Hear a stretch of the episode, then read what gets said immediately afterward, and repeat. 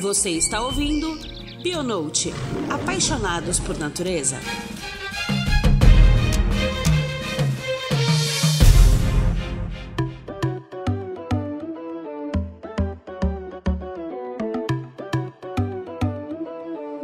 Bem-vindos a mais um episódio do Bionote. Este mês tão importante que comemoramos o Dia Mundial do Meio Ambiente, vamos continuar falando sobre conservação, mas dessa vez de uma forma diferente. Vamos trazer um pouco da visão real sobre os trabalhos de conservação e uma visão desromantizada de tudo isso. Você vai aprender a ouvir com outros olhos sobre esse tema que envolve toda a sociedade. Para isso, trouxemos um convidado mais que especial e que está no ouvido de muita gente. Acho que vocês vão reconhecer de cara a voz dele. É com muito prazer que temos hoje Fernando Lima. Fernando, seja mais do que bem-vindo ao Bionote. Olá, eu que agradeço, ô, Juliana, sendo que você nem agradeceu, né? Não, eu, eu, eu agradeço profundamente a oportunidade de estar aqui né, no Bionote. Admiro muito o seu trabalho junto ao Bionote, junto com a Log. Né? Sou suspeito para falar que né, você já foi lá em casa lá no Desabraçando. Mas obrigado, vamos aí trocar uma ideia sobre conservação. Olha, gente, o Fernando, ele é biólogo, mestre em zoologia de vertebrados, doutor em ecologia, coordenador do projeto Felinos da Cantareira, produtor e apresentador do podcast Desabraçando Árvores, pai da Liz, e do Ian, marido da Mirinha, neto do seu Elon e sobrinho da tia Cotinha. Tem mais alguma coisa ainda pra você poder fazer nessa encarnação, Não, Fernando? Vamos, vamos pensando aí, né? Tá sempre inventando coisa nova. Porque com esse currículo extenso aqui, esse tanto de coisa que você já faz. Fernando, dá uma prévia pra gente aqui de como foi sua caminhada até chegar até aqui. Bom, então, Juliana, eu sou do interior de Minas, né? Uma cidade hoje já um pouco maior, mas eu cresci numa cidade de menos de 20 mil habitantes. Uma cidadezinha no interior de Minas chamada Carangola. E meio que na minha família é meio tradição de subir o Pico da Bandeira, né? Então, toda a minha Uh, por parte de pai, como por parte de mãe, a gente teve sempre muito essa relação com o Parque Nacional do Caparaó. Nossa, que tradição maravilhosa é, essa, né? Então, assim, molecada fez 12, 13 anos já tá subindo a montanha, né? Então, sempre tive muito esse contato com natureza, né? Infância anos 80, já acampava bastante quando era adolescente e eu né, sempre me interessei por animais, sempre gostei muito de de interagir com animais, é, mesmo porque é, acabei morando em diversas cidades, então não passava muito tempo na mesma escola, acabava ficando meio introspectivo e, e interagindo muito com cachorro e gato. E, e aí eu tive a oportunidade, né, de, de, fazer o curso mesmo de Ciências Biológicas na, em Carangola. E lá é uma cidade, região bastante interessante para primatas, né? Então você tem ali um, um vórtice entre o, o Parque Estadual da Serra do Brigadeiro e o Parque Nacional do Caparaó, onde você tem ali Calitrix flaviceps, né, que pouca gente conhece o Aurita, né? O Sagui da Serra Escuro, o Sauá, Bugio, Muriqui, Macaco Prego. Então, eu comecei a fazer estágio com primatas e logo antes de eu me formar, apareceu uma oportunidade, mandei meu currículo, fui convidado para uma entrevista e fui trabalhar no interior de São Paulo, no Instituto de Pesquisas Ecológicas no IPE. E, e, lá eu tive a oportunidade de entrar em contato com diversas iniciativas de conservação e manter contato com profissionais que eu mantenho até hoje, né? O Claudio Pado é um dos meus grandes mentores para a vida, né? Eu tenho uma, uma relação assim de muito carinho com o Cláudio, sempre né, procuro ele para conversar sobre certas questões mais filosóficas, mais estratégicas, né? E aí eu comecei a trabalhar com os gatos, né? É, sempre, sempre tive interesse e comecei a me envolver nos projetos com onça pintada lá no Alto Paraná, tanto do IP quanto do Instituto Pro Carnívoros ali em Vinhema, com o meu grande amigo Denis Sana. Um grande beijo aí, Denis, meu padrinho. Todo mundo é meu padrinho. Mas aprendi muito com essa galera e aí comecei a desenvolver as minhas próprias iniciativas, né, com os gatos menores. Comecei também por um lado mais acadêmico, pensando muito mais numa parte mais abrangente de é, sistemas de formação geográfica, análise de dados, né, depois do mestrado. E hoje eu tô levantando essa frente, né, na cantareira com os felinos, né, os gatinhos menores que estão sempre aí meio que de escanteio quando comparado com onça, parda, onça pintada. Então, olhar aí pra esses, pra esses bichinhos que estão aí na Mata Atlântica também. Para os pequenos, né? É. E ao longo dessa história aí, são quantos anos de profissão, Fernando? Não, eu me graduei em 2003, né? então para 19 anos. Mas já lá, é, vamos Uma colocar... estrada rodada aí já, é, né? É, tamo aí um... rodando há um tempinho. Ou seja, a gente tem muita bagagem aqui para poder abordar o tema que a gente vai falar hoje, né? Você falou aqui da sua história, né? Um pouco do caminho que você percorreu e tudo, né? De tudo isso aí, toda a sua formação. Mas fala pra gente um pouquinho sobre o Desabraçando Árvores. Então, Desabraçando é uma história engraçada, assim. Eu, eu ouço podcast desde 2007, 2008. Eu vim fazer mestrado aqui em BH, né? E no ano anterior eu entrar no mestrado, 2006, eu tive a oportunidade de ficar um tempo na ilha de Jersey, que é uma ilhota no Canal da Mancha entre a França e a Inglaterra, e lá eles têm um, um zoológico conservacionista que é muito bacana, assim. Tipo, eles pegam um- um- uns bichos que só eles conseguem fazer reproduzir, né? Tem aquele caso incrível, né? Dos gaviões da- das Ilhas Maurício, né? A reprodução foi feita lá. Então, assim, é um, é um lugar muito bacana e eles têm um centro de treinamento. Eu fui pra lá, fiquei quatro meses, né? A gente... É uma especialização em manejo de espécies ameaçadas. E todo fim de semana a gente ganhava 10 libras. E como é uma ilha muito pequena, era assim, ó, tá aqui suas 10 libras, final de semana vocês fazem o que vocês quiserem. E dava pra fazer muita coisa com 10 ah, libras? meu, era tipo duas fatias de pizza, sei lá. não eram, não eram uma, uma grande fortuna. Mas aí eu fiquei segurando essa grana, né? Acho que foi um mês, assim. Aí eu juntei 40 libras e juntei com uma grana de cartão de crédito e comprei um iPod. Mesmo? Que é, porque nessa época era um negócio assim, do outro planeta, né? E, e, e, e, pra quem não sabe, crianças, em 2007, tipo, 30 GB era uma coisa do outro mundo, né? Era uma, um- uma, uma- uma armazenagem gigantesca, É, né? era- Era a capacidade de, de memória de um desktop, assim, que a gente tinha né, na época. E aí, por conta desse iPod, quem, quem já teve, né, sabe que ele conversa com iTunes, né? Você é um Mac user, né? Ju? E aí, por conta disso, eu comecei, eu- conheci essa mídia, que era uma coisa super de nicho nessa época, né? Era quem tinha iPhone e quem tinha iPod, né? Acho que nessa época nem existia iPhone ainda. E eu queria aprender alemão, eu tava gostando muito de uma banda chamada Rammstein.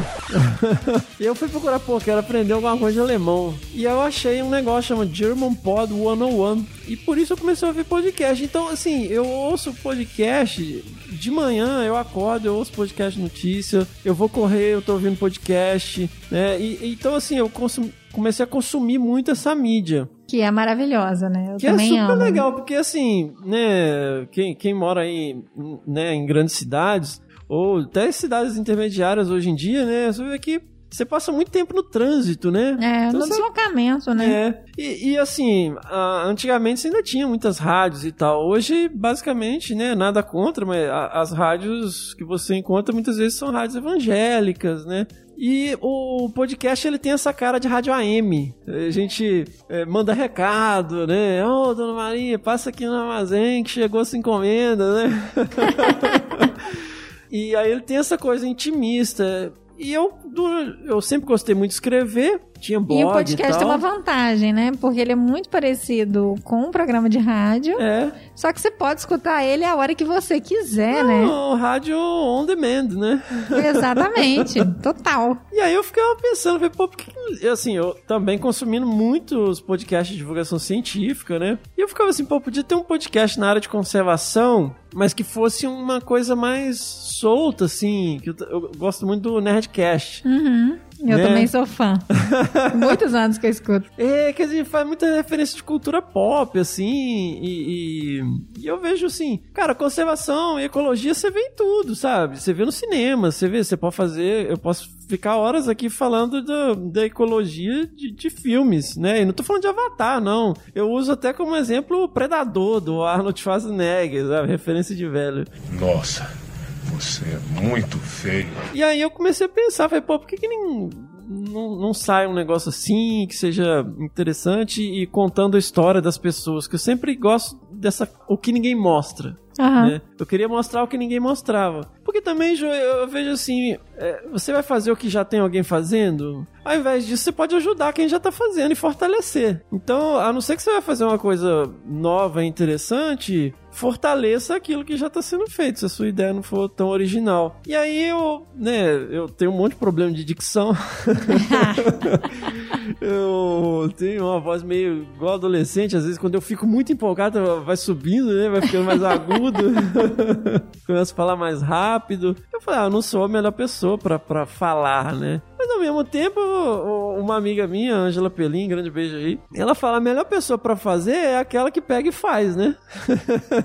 Exatamente. E aí eu resolvi fazer, né? Eu sou muito familiarizado com a mídia, né? Eu sei o que eu gosto e o que eu não gosto no podcast. Então, assim, a, a ideia era ser Concast, o podcast sobre conservação. Aí o slogan ia ser: Aqui não abraçamos árvores. E existia um Concast, né? Aí eu resolvi. Existia. É, era um negócio de anime, de mangá, sei lá. Aí eu falei, ah, esse nome aí já tá, já tá tomado, né? Falei, ah, vou, vou chamar de Desabraçando Árvores, né? Fazer esse. Já que a essência é essa, né? É, e foi, todo, nossa, mas que nome estranho, né? Poxa, uma conotação ne- negativa, né? Desabraçar e tal. Aí eu insisti, insisti, né? Não sabia nada de gravação, não sabia. A gente tinha um projeto com bioacústica, era o meu único contato que eu tinha, assim. Tive banda quando era moleque. Se é pra dar pra chamar de banda, né?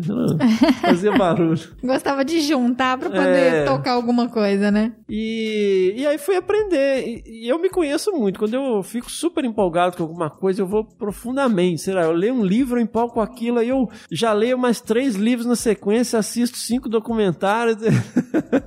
Já dá aquela mergulhada naquele assunto, É, naquilo ali, né? Aí depois você vai esquecendo aí, parte pra próximo. Eu falei, não, isso aqui eu vou fazer devagar, vou me frear, até porque tem que fazer meus projetos, né? Tem toda a questão de vida, família, trabalho. E fui fazendo aos poucos, fui procurando, ah, como é que é um bom material de captação de áudio. Porque eu tinha muito isso, sabe? Tem- tinha vários podcasts que eu não conseguia ouvir porque ficavam A qualidade do áudio não era legal, é, né? às vezes a pessoa fica esfregando o microfone assim, faz um barulho, aí cai um negócio e a pessoa, sabe, um, um fala baixo, o outro fala gritando, então tem um negócio, não equaliza o volume, sabe? Aquilo me incomoda.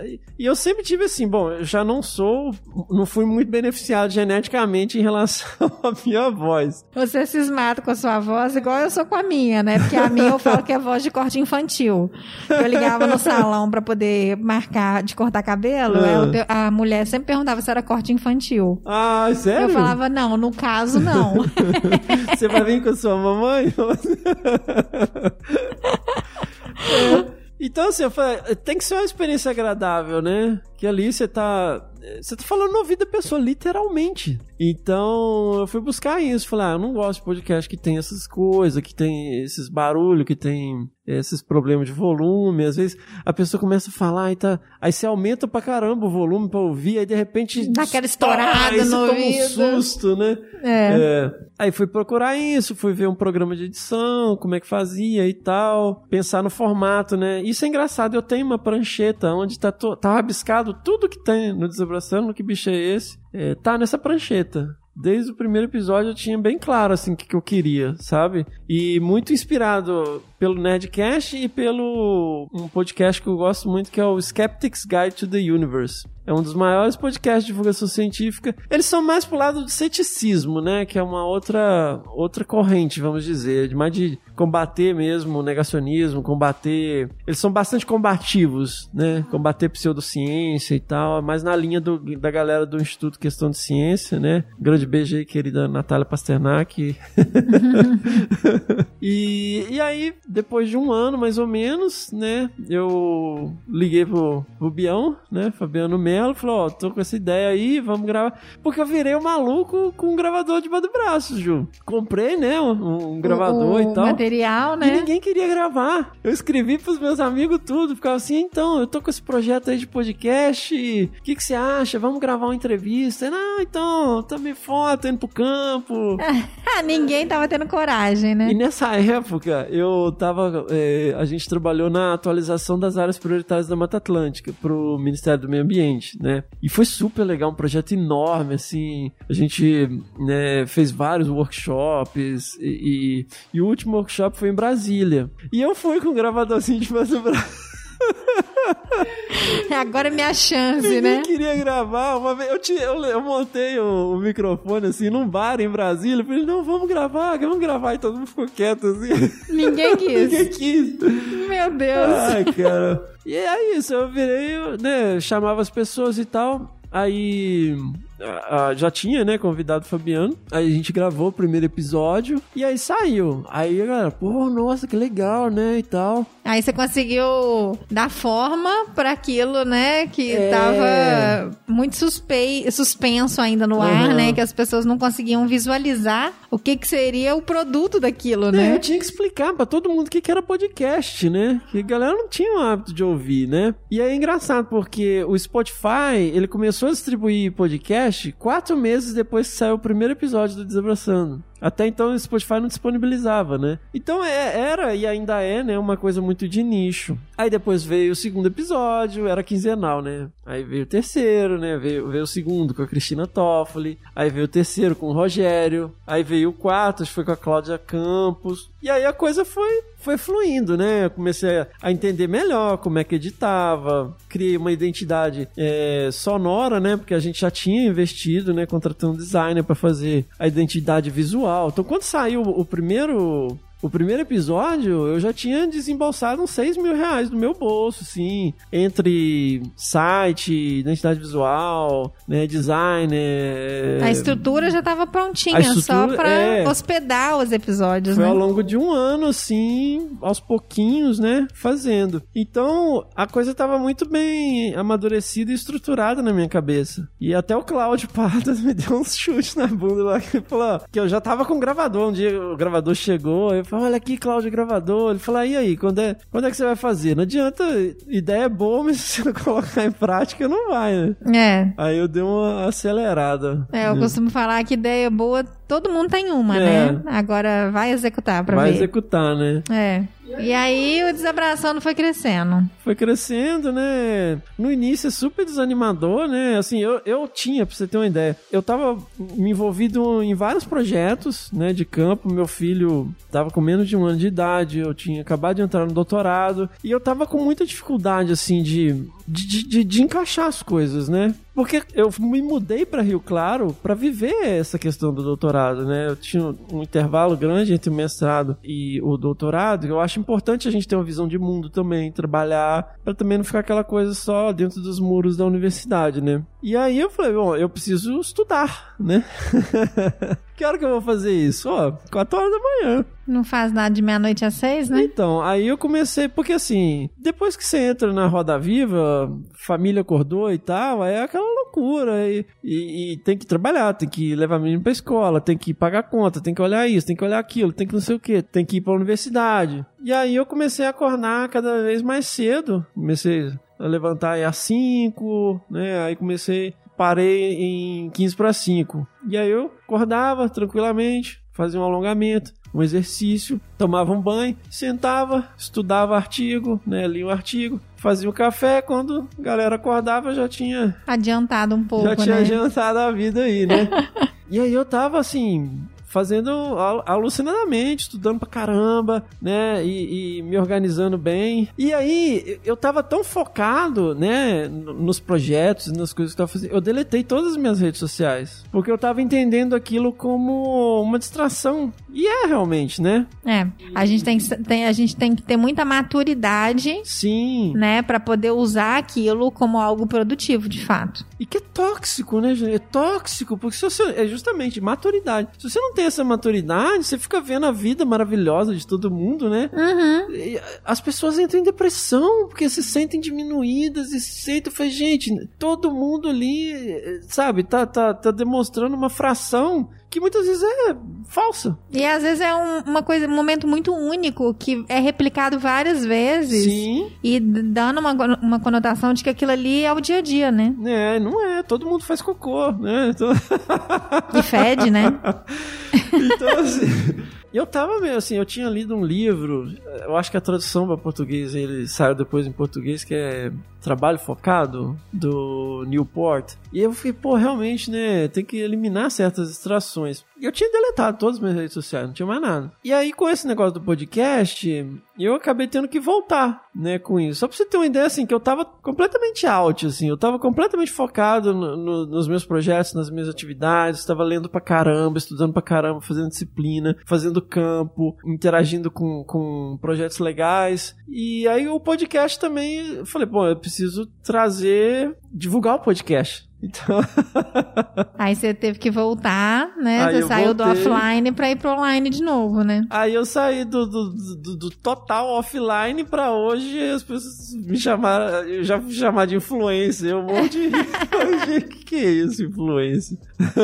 Mas é, porque o Desabrace, né? O Desabraçando Árvores é um podcast muito importante, né? Que leva a sua voz, a sua opinião pra muitas pessoas mensalmente, né? É. Então, de fato, você é uma pessoa formadora de opinião e é por isso que a gente tem um prazer enorme de trazer você aqui, porque além dessa conexão que a gente tem, né, eu vejo muita seriedade naquilo que você faz e muita coerência na informação que você traz. E eu falo que assim, o que a gente tem que ter cada vez mais próximo na nossa vida é o alinhamento entre aquilo que a gente faz e aquilo que a gente fala. Porque é muito fácil a gente falar. Mas se a distância entre aquilo que a gente fala e aquilo que a gente faz for muito grande, se isso não estiver bem alinhado, se você não estiver vivendo aquilo que de fato você fala, os seus projetos, o seu planejamento, ele não se sustenta. Então, é, o que eu vejo, principalmente em relação ao Desabraçando Árvores, é que tem muita coerência, né? Na organização, naquilo que se propõe a trazer como informação e na essência verdadeira daquilo que tá linkando tudo isso, assim, sabe? Nossa, Ju, obrigado. Então, eu fico muito feliz mesmo, assim, de ter você aqui. Eu acho que a primeira questão que a gente coloca aqui, né, em relação a essa questão de conservação, né, de conservação ambiental, conservação da biodiversidade, que a gente faz parte disso, e desse processo de desromantizar, né, o que é conservação, porque muitas vezes a gente coloca muito glamour, né, dentro das ações, a gente coloca muita paixão. Não que não tenha que ter, mas a gente precisa trazer para a realidade do que, que de fato é conservação, né? E o que é legal, já do nome do podcast, que é Desabraçando Árvores, porque eu falo que a mídia traz como visão do ambientalista é de que a gente abraça a árvore. E por que então tem, né? Você trouxe essa ideia do desabraçando árvores. Por que desabraçar árvores e não abraçar árvores? Então, como eu falei, eu fui criado no interior e aí você tem uns estereótipos bem marcados, né? E a galera do meio ambiente, a galera ah, que fuma maconha, que tem o rabinho de cavalo,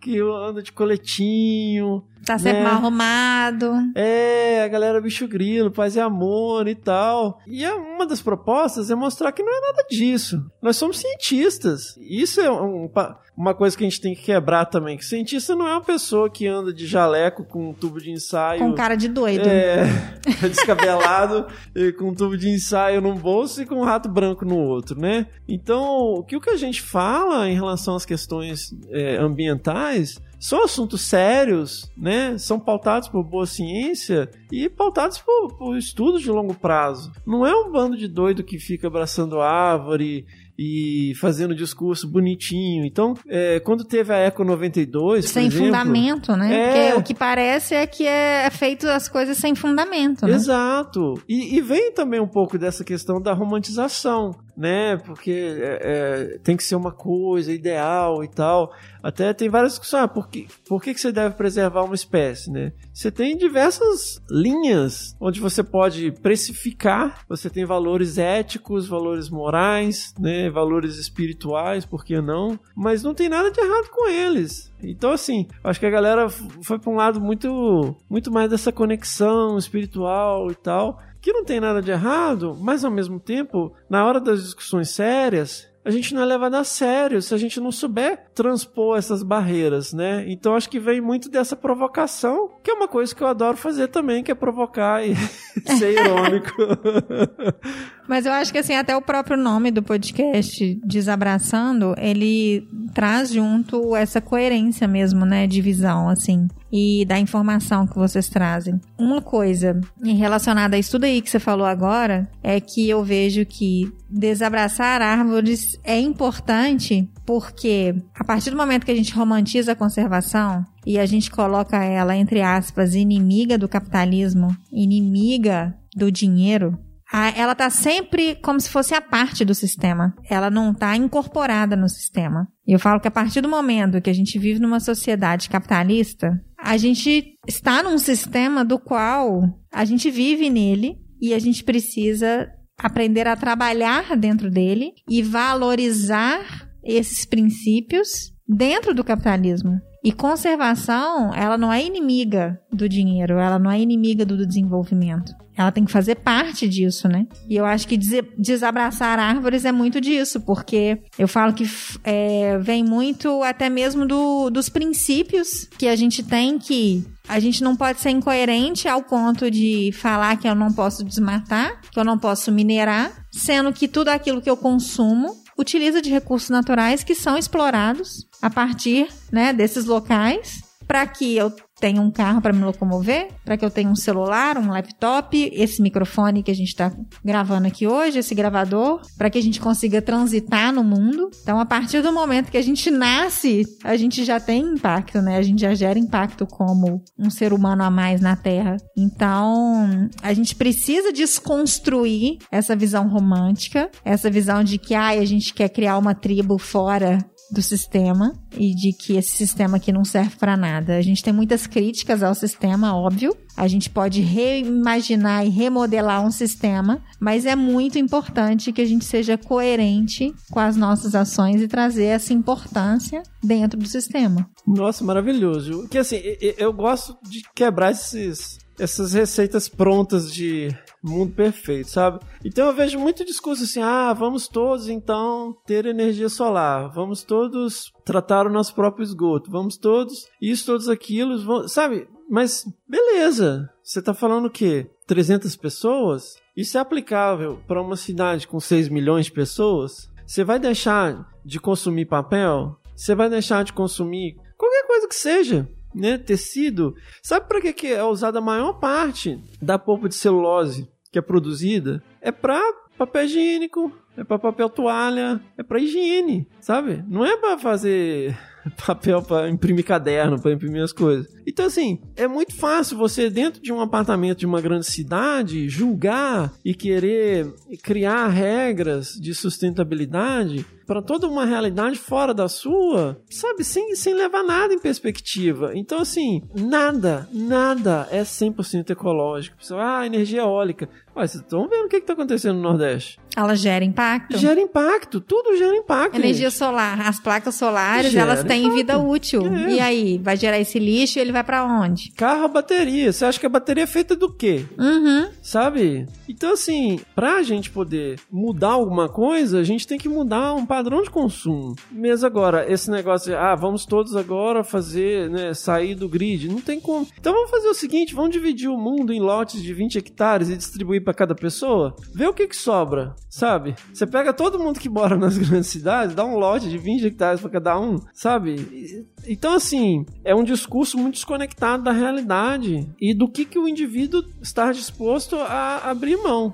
Exatamente. É aquilo que você está disposto a abrir mão, né? Exatamente Exato, porque para ter alguma mudança você tem que abrir mão de alguma coisa. É muito fácil apontar a solução para os outros. Exatamente. Né? Mas ó, eu acho que assim, a gente tem que andar no, no nosso raio de ação, o que, que a gente consegue influenciar, mas o mais importante é o que, que eu consigo realmente mudar enquanto ator, enquanto é, consumidor, né, enquanto cidadão. E eu acho que isso transparece muito no podcast, que eu sempre tento mostrar um outro lado, que é o que ninguém mostra, é a relação, né, é, é os perrengues, é, é, o que cada pessoa passa para chegar até ali e esses clichês, sabe? Tratar.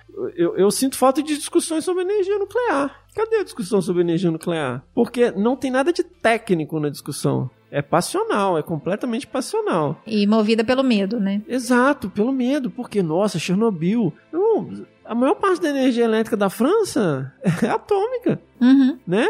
Então, assim, é, a gente pegar algumas questões que, por exemplo, Chernobyl está muito mais relacionado com um sistema político completamente louco do que com a própria questão da usina em si. É toda uma cadeia ali de, de, de erros que vem desde, né, da, da base né, né, da grande hierarquia lá da União Soviética e não tem muito a ver com o, o, sistema em si, né? Ele é só uma consequência de um monte de problemas. Então, assim, é, você não vê as discussões. E isso é muito por quê? Por conta de discussões que não são racionais, elas são 100% emocionais. E a gente vê isso muito na conservação, né? Nas discussões de rede social, um discurso muito pronto, muito limpo, muito, sabe, de, de, de desconexo com a realidade. Então, eu dia... acho que chega a ser superficial até, né? É superficial. Outro dia eu vi um comentário que a pessoa falou: ah, na fazenda do pai do meu namorado, a onça matou um bezerro, mas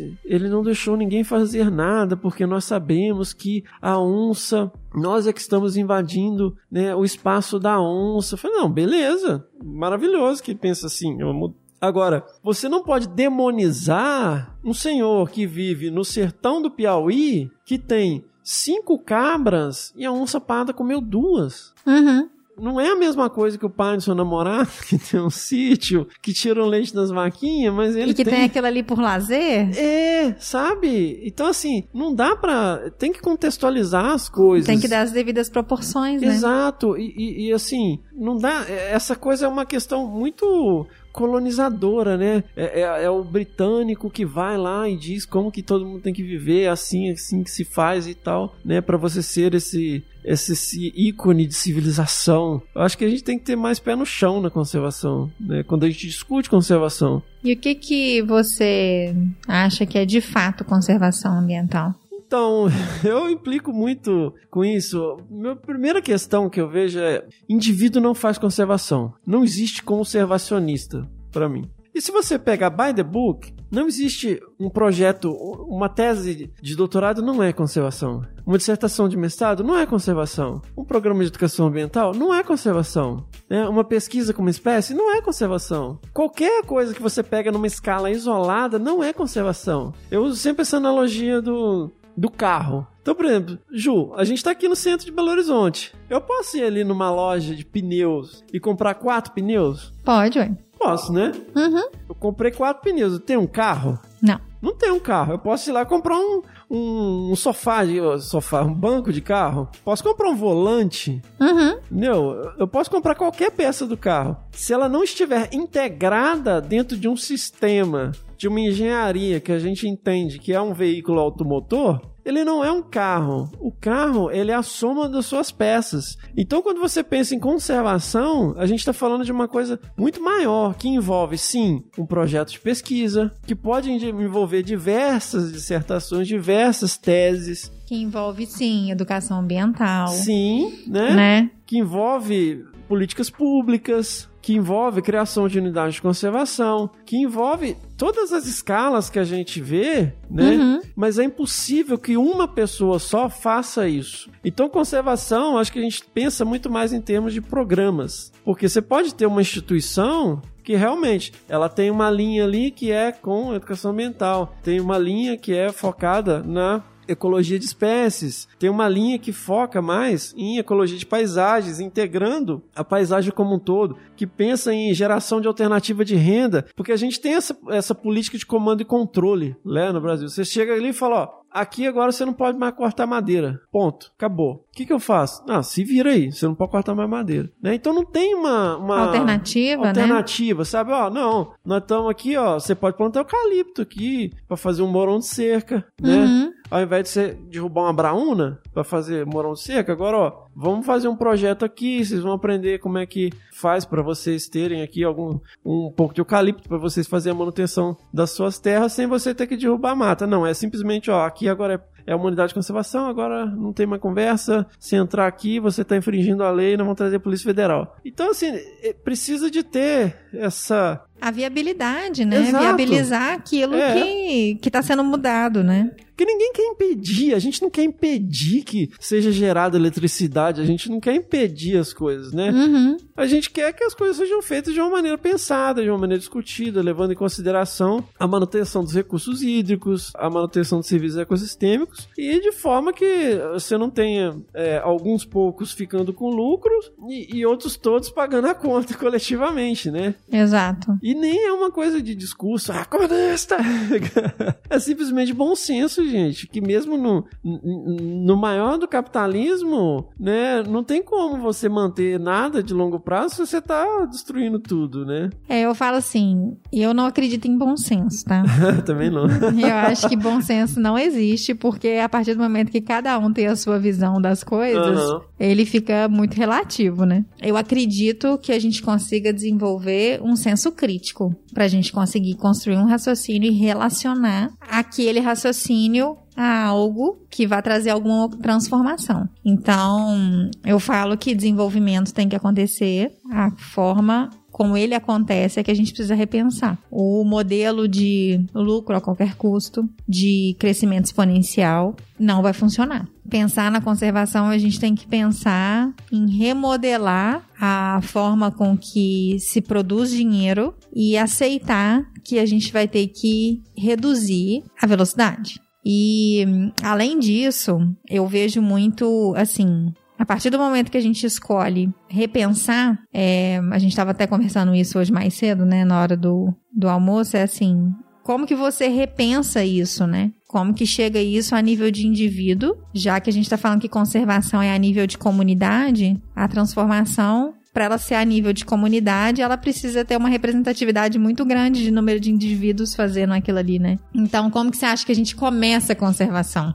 Eu acho que assim, nós somos consumidores. Então, pensando de um jeito bem grosseiro, uma das coisas que mais me sim, me decepcionou no passado recente foi lá no estado de São Paulo, não lembro que ano que foi, se retirou sacolinha de plástico. Isso não durou dois meses, viu? Foi, cara, se a gente não consegue sustentar, né? Abrir mão de sacolinha plástica, o que que a gente consegue abrir mão? Puta que pariu, né? Sabe? Né? É. Cara, fica assim, velho, eu ia pra feira quando eu era criança, a minha, a minha avó, eu, a minha função, a minha função era carregar a sacola da minha avó, que era a sacola de feira, sabe? E, e assim, e de repente é uma coisa que não se vive mais sem. As pessoas faziam escândalo nos mercados. Porque não tinha sacola plástica. E porque não queriam pagar. Porque aí era a coisa, você podia ter a sacola plástica e pagar. Escândalo. Eu presenciei escândalos, sabe? Eu falei, gente, se a gente não consegue isso. Então, assim, eu Do que, mas que você tá disposto pode... a abrir mão, né? Você, é. Mas você, como indivíduo, você pode abrir mão, falar, não quero. Mas aí também não é aquela coisa clichê, sabe?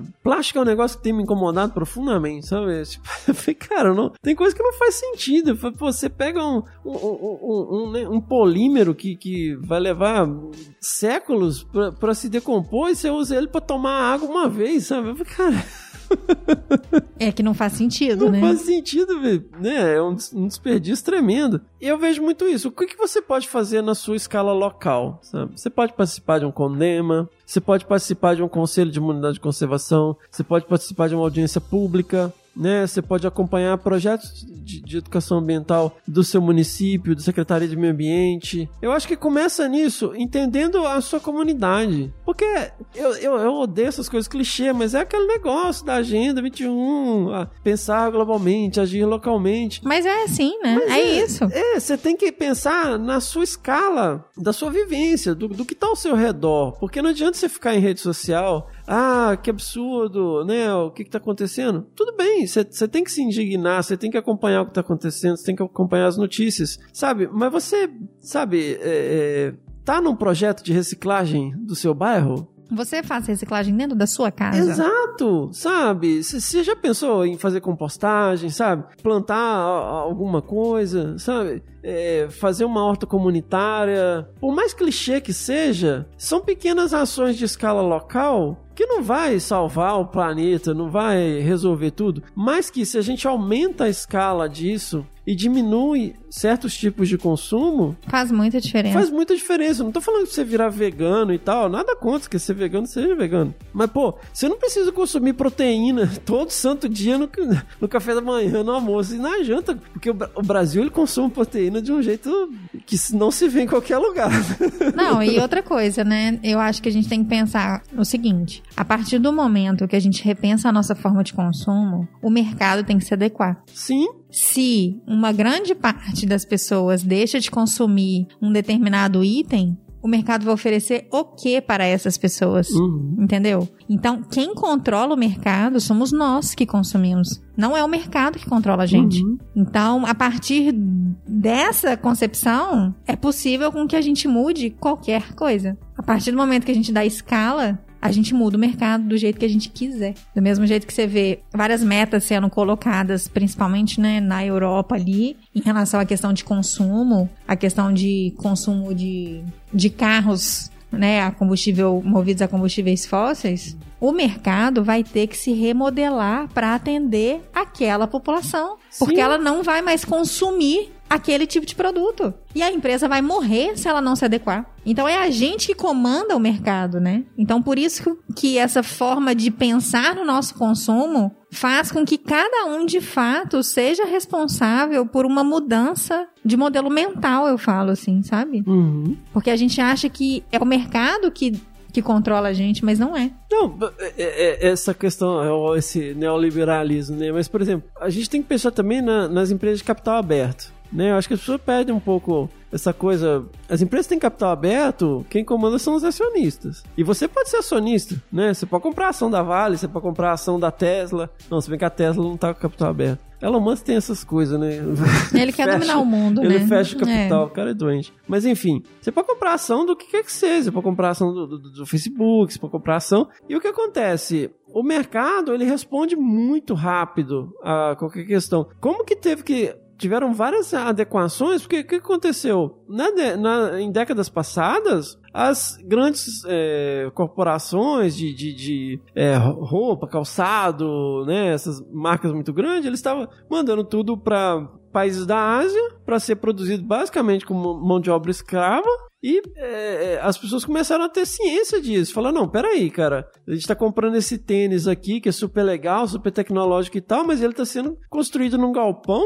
Onde sabe? uma pessoa sem condições nenhuma de trabalho. Exato. É quem produz. A, a mão de obra escrava. Então, no momento em que isso vem à tona, as ações despencam e eles respondem rapidamente. Então o mercado ele também tem essa questão, né? Então, por exemplo, existem vários capitais, né? A gente está sempre falando do capital é, econômico, né? Mas tem o capital natural, né? Tem o capital é, humano, né? Das empresas, né? Tem o capital, ah, são oito, né? Eu não vou lembrar quais são todos, mas enfim, as empresas estão preocupadas com isso. Então, em, quando você tem um grupo de consumidores que está é, levantando bandeiras, que está apontando questões, eles são vão olhar para isso, né? Porque isso influencia todo o, o, a imagem dessa empresa. E por mais que seja uma coisa, ah, meu Deus, é greenwashing e tal, Mas, cara, se funciona, é porque as pessoas querem que seja uma coisa idônea, né? Ela tem que Exatamente. fazer por amor. Não, se ela fizer e não for por amor, então não serve. Então,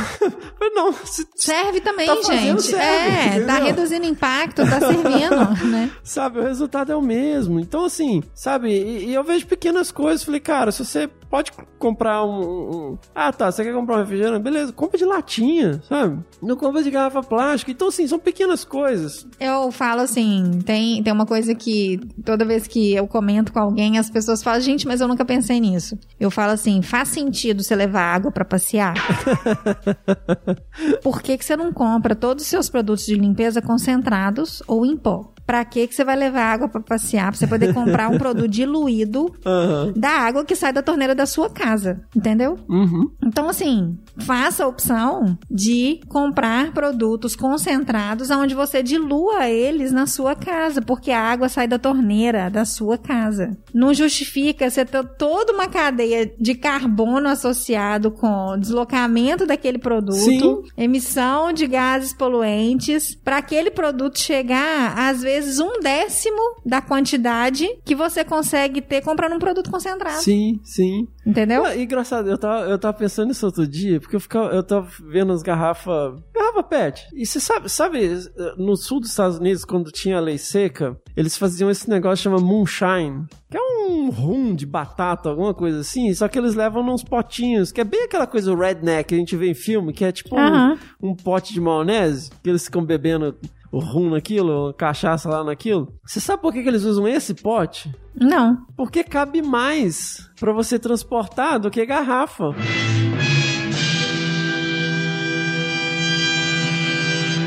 Aí você pensa assim, vê, cara, é, é, ou seja, você tá fazendo um negócio que é ilegal, então eles tentam otimizar a, a forma de transporte. Aham. Pra poder caber mais, pra caber né? mais. E você pensa assim, pô, é inteligente essa parada, né? Então, quando você para pra pensar, então, quanto mais espaço um negócio ocupa, maior vai ser a necessidade de caminhão de transporte, né, de, de deslocamento é, pra carregar a mesma quantidade, que é basicamente isso, realmente, água pra passear, né? Exatamente. E eu falo assim, é, é muito importante a gente pensar na cadeia produtiva como um todo e no impacto daquela escolha de consumo que a gente faz, né? Sim. Porque eu falo que conservação ela vem muito daí mesmo, assim. Aquele produto que você consome, você já parou pra pensar se ele é socialmente responsável e se ele é Uhum. ambientalmente responsável? E outras questões mais sutis também, Ju. Por Porque exemplo, quando você pensa que, quando você tá preocupado em consumir algo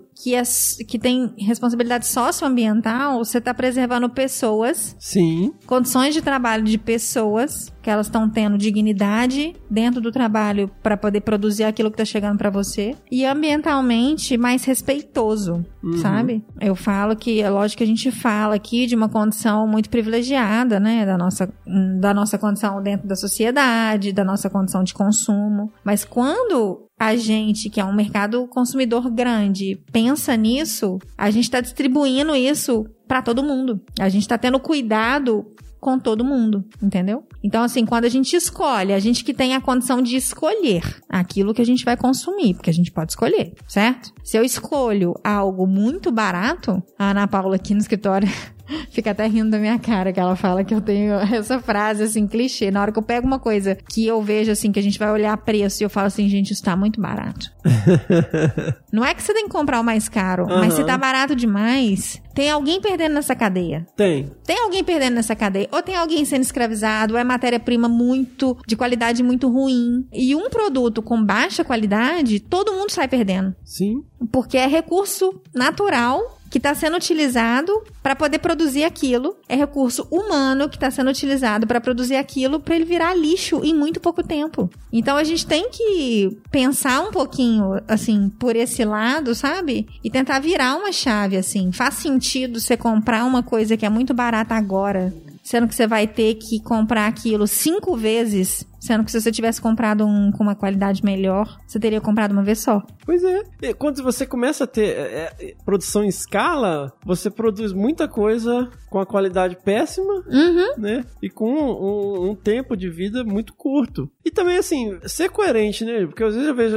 Algum radicalismo, assim, ah, nossa, eu só vou comprar esse tomatinho aqui, porque esse tomatinho, né, o seu origem tal. Mas tudo bem. Mas se você tem que atravessar a cidade pra ir lá Pra fazer na, isso? na PQP fazer isso, meu, você tá deixando também uma pegada aí pe- pesada, né? Combustível, né? Tudo que você tá, você tá gastando pra fazer isso. Quando se você reduzir a distância e comprar aqui na, na, na feirinha perto da sua casa, né, você vai causar um impacto menor. Então tem que ter um, um, um balanço entre, entre essa questão desse radicalismo. E aí eu vejo também essa questão da produção. Cara, eu tenho filho. Cara, a quantidade de cacareco de plástico De criança, né? Cara, é, é insuportável, porque é tudo descartável. Você com. Ah, toma aqui um, um, um chocolatinho em formato de ovo que vem com um negocinho desse.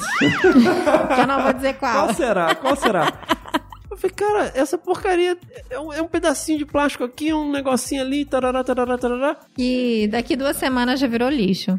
Quando você vê, você tem caixa na sua casa de pedaços de plástico que nada encaixa com nada Uhum. e, e- e é, tudo aquilo ali vai virar lixo. Eu, falei, eu falo com o pessoal, falo, ó, gente, não, não dê brinquedo, dê Lego. Se for dar brinquedo, Lego, Lego fala, le- gente, se forem, se vocês tiverem amigos que têm criança, dê Lego. Mais nada. São pecinhas que vão ser utilizadas por muitos anos pra construir várias coisas e usar a criatividade da criança. E a hora que meu filho encostar, eu vou continuar com eles pra mim, sabe? Então, assim, cara, esse tipo de coisa me, me deixa assim, não é possível. Aí, é, você vai nessas lojas de coisas baratinhas e tal, a quantidade de cacareco ali, de plástico, que você vai assim, ah, nossa, isso aqui é super útil. É, essa porcaria vai quebrar depois de dois dias na sua pia, sabe? Exatamente.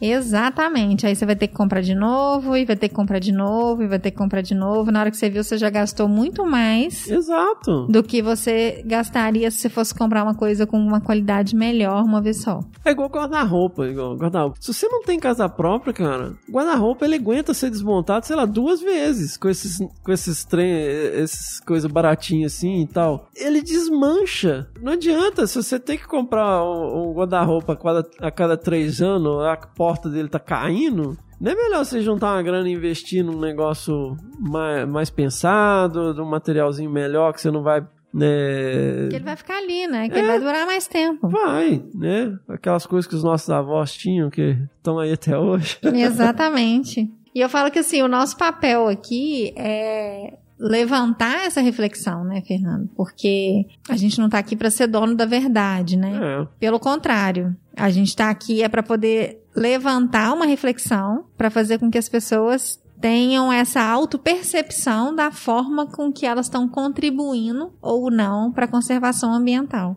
A gente não tá falando para ninguém deixar de ter celular, para ninguém deixar de comprar roupa, para ninguém deixar de consumir. A questão aqui é a forma como a gente consome, Sim. né? A quantidade com que a gente consome, levantar um pouco essa capacidade de perceber o impacto que aquele consumo que você faz diário está causando. Então a gente não, acho que se a gente fosse dar uma diretriz, eu acho que seria repensar o modelo de consumo que a gente tem hoje como escolha diária, né? Eu queria saber assim a sua opinião em relação a isso e qual que é o tipo de mensagem que você gostaria de trazer para as pessoas em relação a isso. Então, eu, né, falei bastante coisa em relação a isso. Eu acho assim, que a gente é, é muito do, do impulso também, né? Você fala Uhum. assim, ah, cara, é, tudo bem, você tem, você tem que ter um celular e tal, né, hoje em dia. Mas, cara, você não precisa trocar celular toda vez que sai um celular novo, Uhum. né? Até porque, né, convenhamos, é muito caro. É muito caro. Nossa, olha, eu vou te falar. Eu tinha um celular desde 2016. Ah, Sema- semana passada, não, mês passado, eu comprei um celular novo. Porque ele já tava assim, caquético, depois de seis anos. E olha aqui, eu fui, mandei arrumar o que precisava arrumar. E hoje ele tá aqui no escritório, sendo usado aqui no escritório. Porque a gente pode ter um celular com menos funções. a gente não manda arrumar as coisas mais, Juliana. É. Você não manda. A gente descarta, né? Qual foi a última vez que você trocou um zíper de uma jaqueta? Aí eu não posso falar, sabe por quê? Porque eu sou dessas. Ah, então você é dessas, né? Então, as pessoas não mandam já, estragou Tipo, o uma calça minha estragou o zíper na parte de baixo, eu fui lá e mandei trocar o zíper. Cara, minha avó era costureira, ela vivia disso, sabe? De fazer roupa, de, De consertar a consertar roupa, né? roupa. Ah, troca aqui o fecho da mochila, sabe? Troca aqui o fecho. Não, a mochila estragou o, o- o fecho, joga fora, compra outra, sabe? A gente não arruma mais as coisas, sabe? É muito louco isso. Então, eu acho que falta um pouco também dessa. Por mais que. E, engraçado, a gente vê eh, o comportamento em pessoas que levantam muitas bandeiras, né? Uhum. Então, assim, você não tem que ter o, o- o equipamento da moda ou, né, a melhor, a melhor bota, sendo que você já tem três, sabe? A Patagônia tem isso, né? Uma marca que eu acho muito legal, sabe? É. Eles são muito contra esse negócio, ah, vai comprar essa jaqueta aqui porque é a jaqueta nova. Eu lembro eles fizeram a campanha, não compra essa jaqueta. E tinha um texto enorme falando, cara, se você não tá precisando de uma jaqueta, não compra essa jaqueta. Que é totalmente contra. Produzir, não, não é a lógica do compre meu produto, né? Exatamente. Tipo- De- Me deixe faturar mais, né? É, não. não, cara, pensa antes de comprar, sabe? É uma jaqueta maneira, é a, é a última eh, linha, eh, nossa, tem um monte de característica legal, mas, cara, se você já tem várias jaquetas, sabe? Não compra essa. Então, assim, eu acho que a gente tem que colocar muito mais em prática as coisas que a gente levanta bandeira. E, e eu fico muito com medo de cair no clichê daquele negócio, ah, não vou comprar o canudinho por causa da tartaruga. Não, cara, eu vou comprar o canudo porque é de plástico, sabe? E tem um monte de outras questões envolvidas. E ele vai virar microplástico, independente É. se for no oceano, porque a cerveja que você tá tomando tá cheia de microplástico. Então, cara, é- tem que pensar nessas coisas, cara. A gente tá tomando água com glifosato. Uhum. Sabe?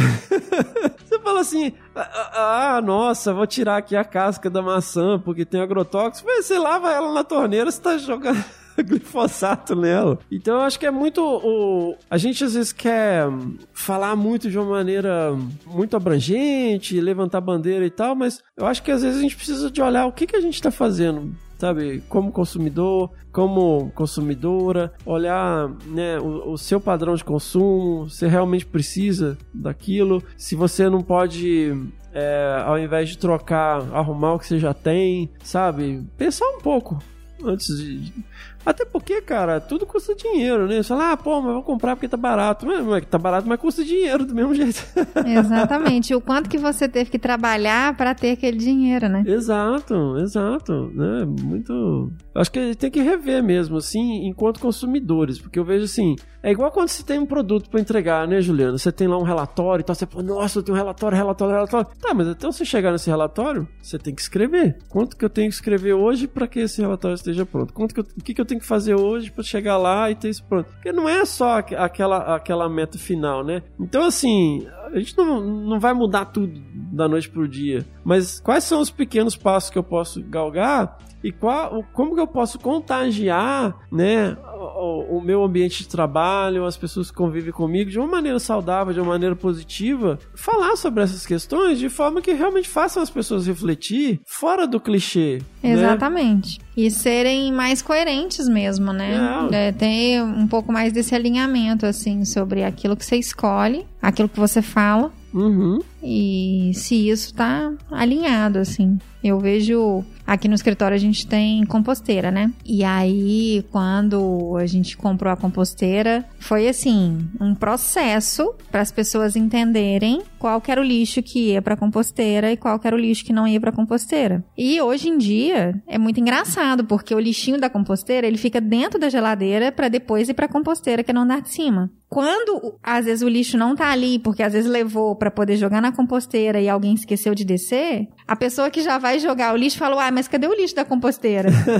então assim, isso já já foi internalizado pelas Sim, pessoas sim. assim, sabe? E na hora que você consegue ver que você tem ali 15 pessoas que não contribuíam nada pra reciclagem do lixo orgânico, que produz o próprio adubo que todo mundo aqui leva pra casa Aham. Para poder é, molhar, regar as plantas com adubo natural que é produzido aqui, Entendeu? Isso aí é uma coisa que, poxa, antes era uma pessoa fazendo, hoje são 15 pessoas fazendo. Uhum. E hoje eu vejo pessoas fazendo compostagem dentro da própria casa, não só aqui no escritório. Uhum. Então, é a partir desse tipo de movimento que a gente consegue ir ramificando, né? E eu falo dando capilaridade a essas ações. Que eu falo assim, eu dou o exemplo da compostagem, todo mundo pode fazer compostagem em casa, Sim. né? Eu moro num apartamento minúsculo, eu tenho uma composteira. E sendo que 1% do lixo orgânico do Brasil é reciclado. E todo Sim. mundo pode reciclar esse lixo orgânico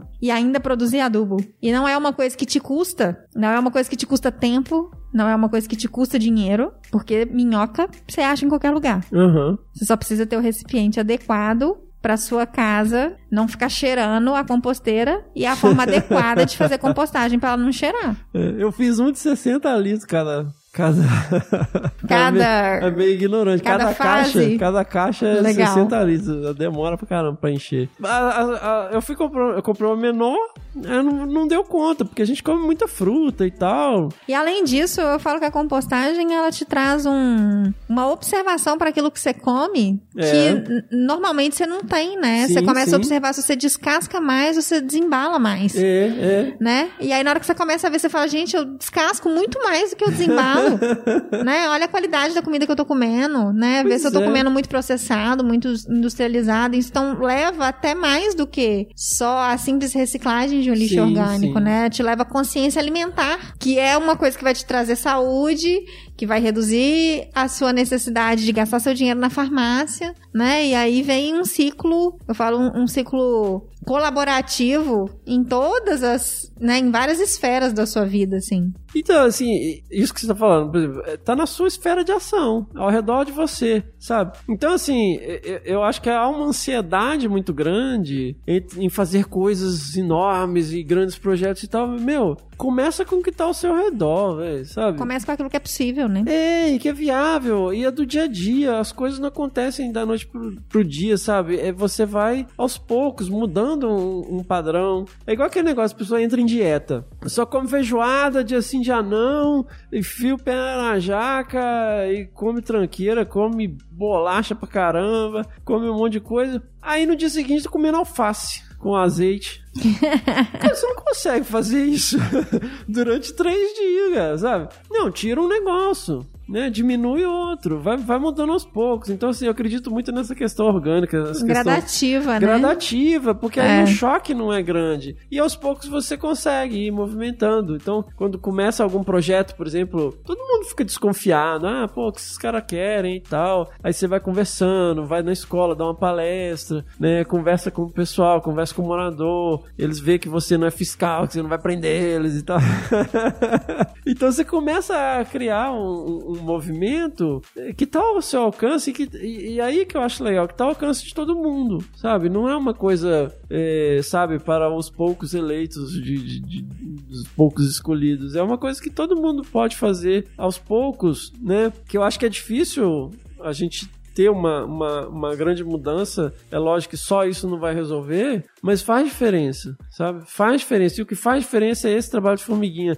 Não é, sabe, o grande herói o grande herói que vai vir, que vai salvar tudo e tal. Não, são, é um conjunto de pessoas comprometidas, sabe? É um conjunto de pessoas numa comunidade, num bairro, numa cidade. Que, que vai fazer diferença, porque se não tiver engajamento, não adianta uma parcela pequena. Exatamente. Se você não internaliza aquilo ali, o, o processo ele não, não é sustentável, né? Ele não, Uhum. não consegue perpetuar, né? E quando você começa com essas ações aonde as pessoas vão internalizando aquilo e aquilo ali passa a fazer sentido na rotina da pessoa, é aí que a gente consegue transformar, né? É aí que a gente consegue transcender daquela ação pontual para perpetuar e aquilo ali de fato trazer um impacto positivo, né? E sair do discurso, né, Juliano? Do discurso, da, né, da, da- de levantar a bandeira do radicalismo, sabe? Então acho que é, é- é bem interessante quando você consegue ponderar e observar também o espaço do outro, né, e, e discutir alternativas.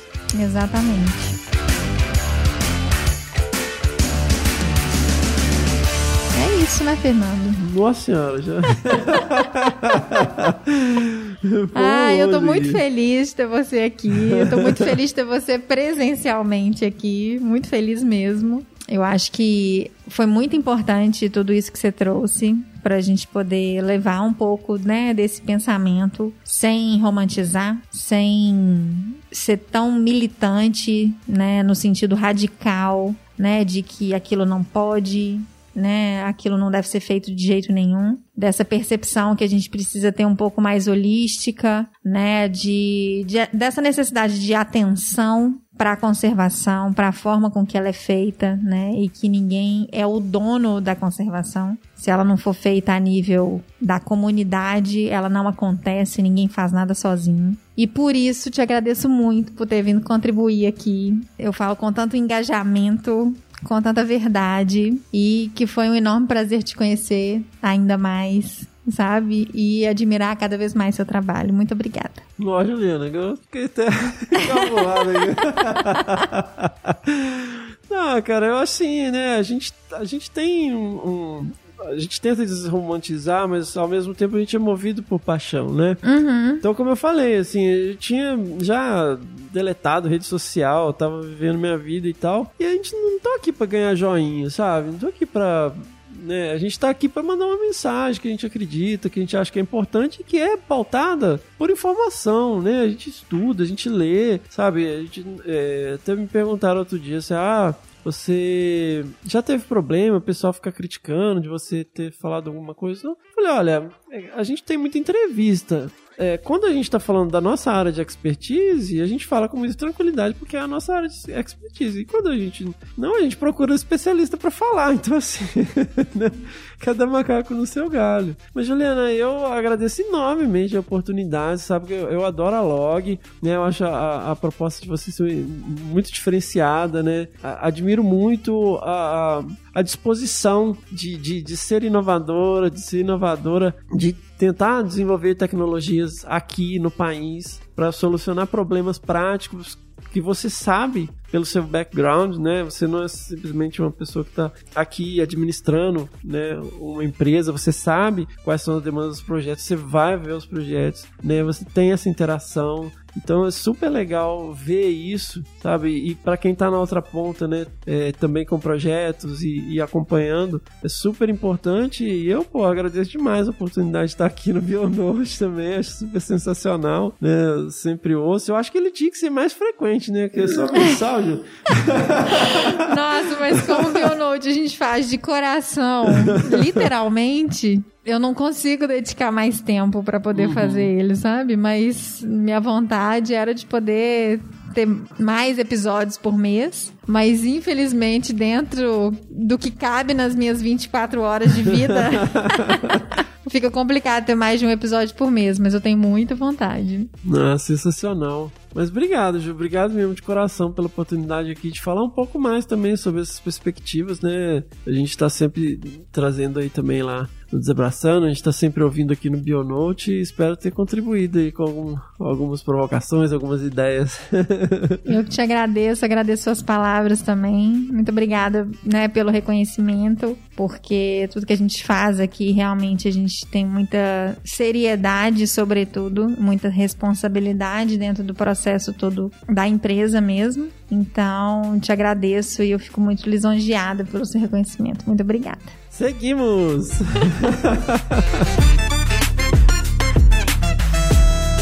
Este foi mais um episódio do Bionote. Se você gostou, não se esqueça de compartilhar com a sua rede de amigos e levar a nossa informação ainda mais longe. Assim, todo mundo se conecta e aprende mais. Este podcast é oferecido pela Log Nature, uma empresa que trabalha com soluções para quem pesquisa a biodiversidade. Para saber mais, acesse o nosso site e as nossas redes sociais através do www.lognature.com.br, no Instagram arroba log underline nature, no LinkedIn Log Nature e no Facebook Log Materiais e Ferramentas. A edição desse podcast é feita pelo nosso parceiro Aerolitos. Mês que vem tem muito mais. Até lá.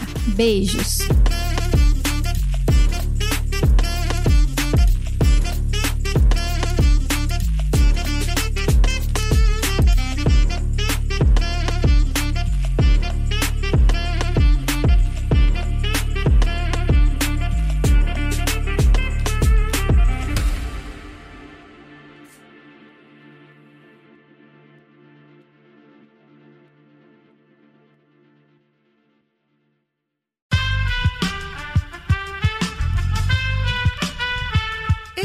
Podcast foi editado por Aerolitos Edição Inteligente.